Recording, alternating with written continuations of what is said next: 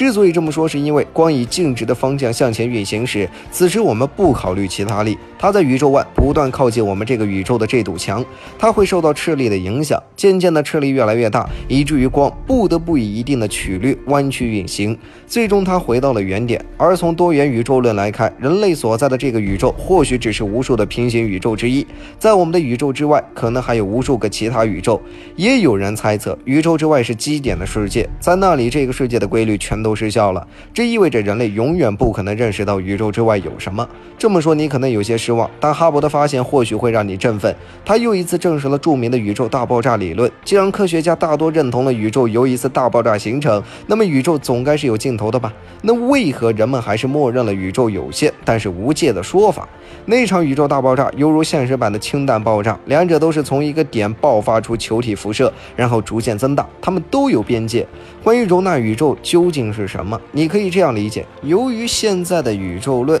把整个宇宙都包含在这一场爆炸以内，它就像一个气球，它的空间边界就是我们看到的气球表面，而表面外面有什么，谁也无法确定。所以你可以说这是宇宙的边界，同时也不存在宇宙外面有什么问题。